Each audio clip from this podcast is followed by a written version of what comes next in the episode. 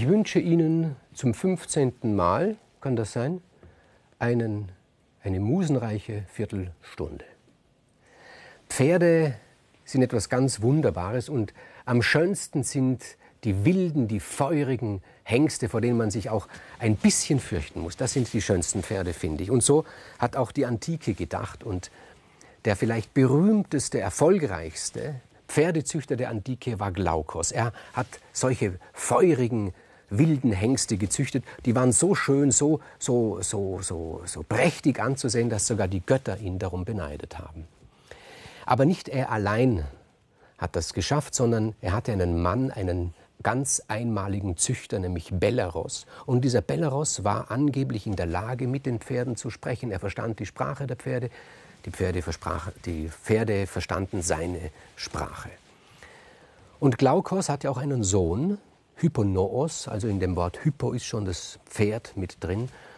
Und er wollte natürlich, dass Hyponoos auch in das Pferdegeschäft einsteigt. Und dieser Hyponoos, auch ein Pferdenarr, der hatte nur einen ganz großen Wunsch. Er wollte eines Tages wollte er den Pegasus besitzen. Sie erinnern sich dran, wenn Sie die letzte Sendung gehört haben. Pegasus ist dieses Pferd mit den Flügeln, das dann später zum, zum Sinnbild der Dichter geworden ist. Und dieses Pferd mit den Flügeln, das wollte dieser Hyponoos besitzen. Und dann kam es zu einem Eklat. Glaukos, ein sehr, sehr stolzer Mann, der hat sich nicht überreden lassen, beim Fest der Aphrodite eines seiner Pferde ihr zu opfern. Er hat gesagt, nein, also meine Pferde bitte, die sind also so, also man, eine Kuh würde ich opfern oder einen Stier meinetwegen, aber keines meiner Pferde. Und da hat Aphrodite einen mächtigen Zorn gehabt und sie hat sich gerächt auf eine sehr infame Art und Weise, wie ich meine, nämlich sie hat für die Rache den Sohn des Glaukos, den Hyponoos, verwendet. Der lag da auf der Wiese, ein Träumer, und hat er die Wolken angesehen. Und dann hat Aphrodite eine dieser Wolken so geformt, dass sie aussah wie ein Pferd mit Flügeln. Und der Hyponoos, ganz aufgeregt, nimmt seinen Pfeil, macht eine Schnur dran und schießt nach dieser Wolke, weil er wollte nicht töten, diesen Pegasus, er wollte ihn nur fangen. Aber es war halt eine Wolke und es war kein Pferd, vor allen Dingen kein geflügeltes Pferd. Und dieser Pfeil, der fliegt in die Luft und fliegt wieder zurück und trifft, gelenkt von Aphrodite, ausgerechnet mitten ins Herz dieses genialen Pferdezüchters Bellaros. Und das bringt alles durcheinander. Die Pferde werden scheu, wilde Pferde. Glaukos kommt herausgelaufen. Was ist los? Die Pferde fallen über ihn her, fressen ihn auf. Und der arme Hyponoos war die Ursache des Ganzen. Man ist der Schnur nachgegangen, hat ihn gefunden. Er hat von da an seinen Spitznamen bekommen, nämlich derjenige, der den Belarus getötet hat, Bellerophon. Und dieser junge, arme, unschuldige Bellerophon, der musste das Land verlassen. Er musste fliehen, er musste sich vor allen Dingen jemanden suchen, der ihn von seiner Schuld reinigt. Und er kam zu König Proitos. Und er hat ihm die ganze Geschichte erzählt und Proitos hat gesagt, du bist unschuldig, ich werde dich reinigen. Sei mein Gast, du bist mein Gast. Der Bellerophon, der war ja ein liebenswürdiger, ein sehr kluger, geschickter junger Mann. Und König Proitos war verheiratet mit Antaia. Und diese Antaia fand großen Gefallen an dem Bellerophon. Sie hat ihm jeden Wunsch von den Augen abgesehen und hat ihm zugehört. Sie war verliebt in ihn, sie hat ihn begehrt und er hat ihr erzählt, dass sein größter Wunsch es eben sei, den Pegasus zu besitzen. Und eines Tages kommt sie und sagt, hör zu, Bellerophon, ich habe hellseherische Fähigkeiten. Ich habe geträumt, dass du den Pegasus besitzen wirst. Leg dich auf den Altar der Aphrodite und sie wird in der Nacht zu dir kommen und wird dir diesen Wunsch erfüllen. Bellerophon, naiv, hat sich gedacht, ja gut, das mache ich. Er hat sich also auf den Altar der Aphrodite, der Göttin der Liebe, gelegt und tatsächlich in der Nacht wacht er auf, er hört, es kommt jemand in diesen Raum. Aber es war nicht Aphrodite, es war Antaia und sie wollte mit Bellerophon schlafen. Sie wollte, dass er sie liebt. Und Bellerophon sagt, das tue ich nicht. Auch wenn du mir gefällst, auch wenn du eine wunderbare Frau bist, aber das ist völlig unmöglich, das kann ich nicht. Das wäre ein so eklatanter Bruch des Gastrechtes. Proitos hat mich aufgenommen wie einen Sohn, das tue ich nicht. Und sie, Antaia, sehr verärgert, böse, Und am nächsten Tag sagt sie zu ihrem Mann Proitos, weißt du, was in der Nacht geschehen ist? Dein Gast, dieser Bellerophon, der kam zu mir und wollte mich vergewaltigen. Gelogen. Aber Proitos hat ihr geglaubt, seiner Frau. Die Folge wäre gewesen, dass er den Bellerophon tötet. Das wollte er nicht, das traute er sich nicht, weil man kann einen Gast nicht töten. Also was tut er? Er stellt sich scheinheilig, sagt zu Bellerophon, tust du mir einen Gefallen, ich habe hier einen Brief an meinen Schwiegervater. Sei so gut und bring diesen Brief meinem Schwiegervater Iobates. Äh, tu mir diesen Gefallen. Und Bellerophon, selbstverständlich, macht sich auf den Weg zu Iobates, gibt ihm den Brief. Iobates findet diesen Bellerophon von Anfang an sympathisch und sagt, komm, sei mein Gast. Und er denkt sich, ach, den Brief von meinem Schwiegersohn, was wird schon drinstehen, nichts Wichtiges, das lese ich morgen. Aber dann am nächsten Tag sagt er, ach komm, soll nicht auf die Jagd gehen, du bist doch der Mann mit den Pferden. Jawohl, sie gehen auf die Jagd. Und so vergehen Tage, so vergehen Wochen. Und Iobates hat eine Tochter und diese Tochter Philonoe verliebt sich in diesen schönen Bellerophon. Und erst nach etlichen Wochen kommt der Jobates drauf, ah ja, du hast mir einen Brief gebracht. Und er öffnet diesen Brief und liest ihn und da drin steht, töte den Überbringer dieses Briefes, er wollte deine Tochter vergewaltigen. Oh, denkt sich Iobates, was, was soll ich tun? Hätte ich den Brief nur gleich gelesen. Jetzt ist dieser Bellerophonisch auch mein Gast. Müsste ich ja wieder das Gastrecht brechen, das kann ich nicht tun, was soll ich nur tun?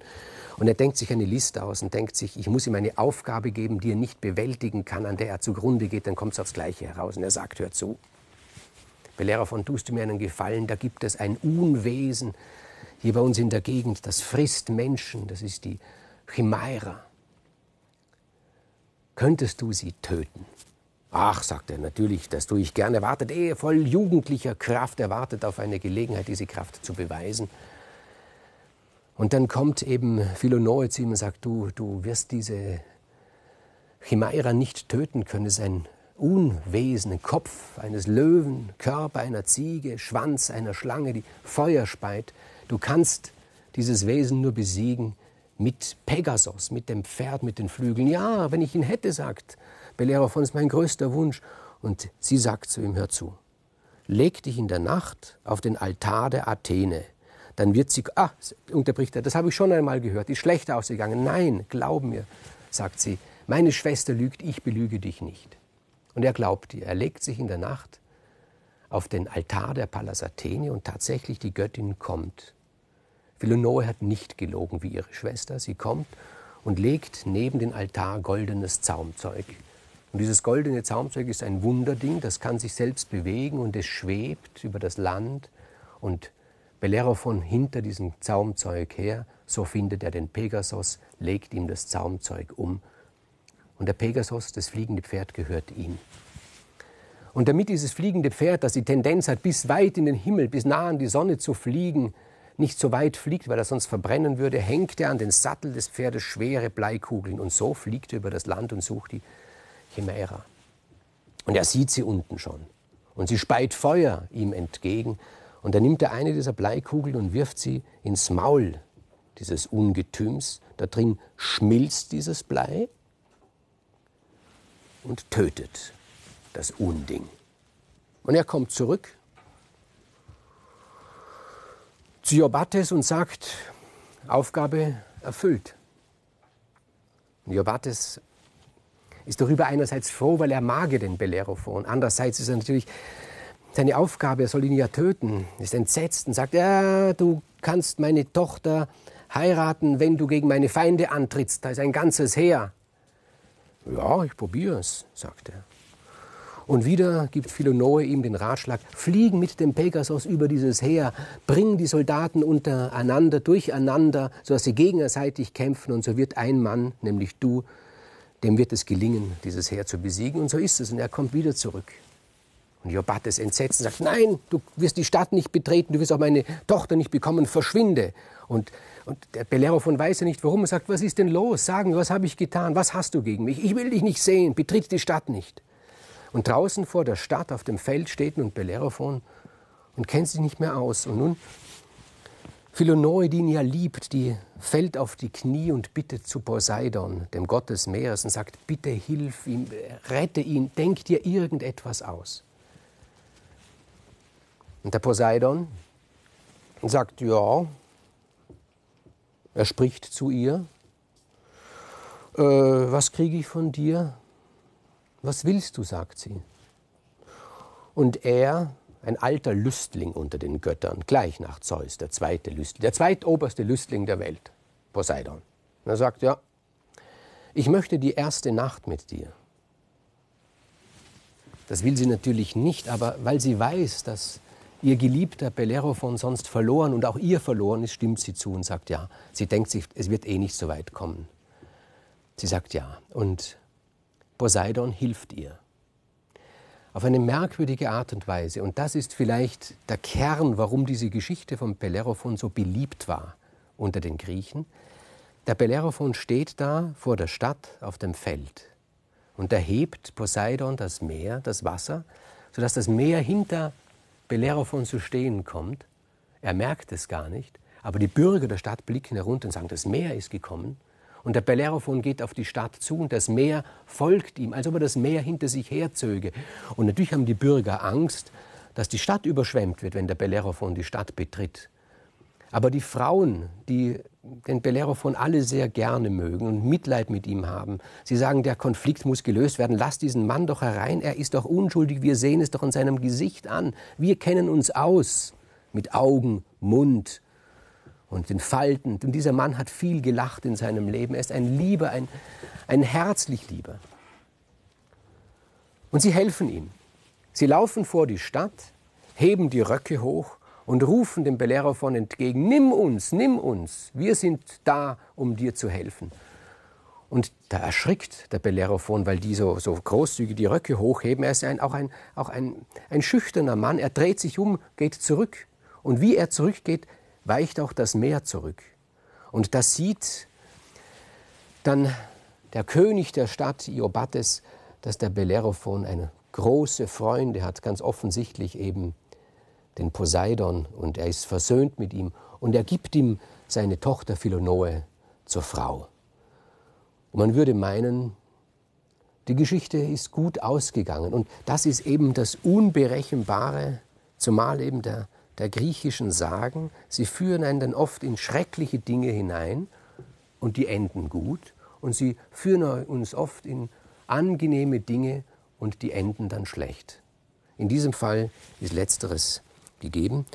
Äh, Bellerophon hat seine Philonoe geheiratet. Sie haben ein langes, glückliches Leben gehabt, aber er konnte es nicht lassen und seine Leidenschaft war natürlich verständlich, würde uns allen so gehen, auf dem Pegasus, auf diesem geflügelten Pferd zu reiten. Ich meine, es muss etwas Ungeheures sein, so knapp zum Beispiel über dem Wasser dahin zu gleiten oder hinauf in die Wolken. Und er wollte die Welt aus einem großen Abstand sehen und ist geflogen hinauf, hat absichtlich die Bleikugeln zu Hause gelassen und er ist der Sonne zu nahe gekommen er war blind, ist geblendet worden. Und Zeus, der von oben geblickt hat, gesagt, das ist keine gute Sache. So weit dürfen die Sterblichen nicht zu uns heraufkommen. Er hat eine Bremse geschickt. Diese Bremse hat dem Pegasus in den Hintern gestochen. Der hat ausgeschlagen und der Bellerophon ist abgestürzt. Ist nicht gestorben. Viel schrecklicher. Er war lahm und war blind. Und seine geliebte Frau Philonoe, die gesehen hat, dass sie die Bleikugeln zu Hause vergessen hat, hat sich die Bleikugeln umgebunden und hat sich ins Meer gestürzt. Und das war dann diese Nacht, die sie dem Poseidon versprochen hat.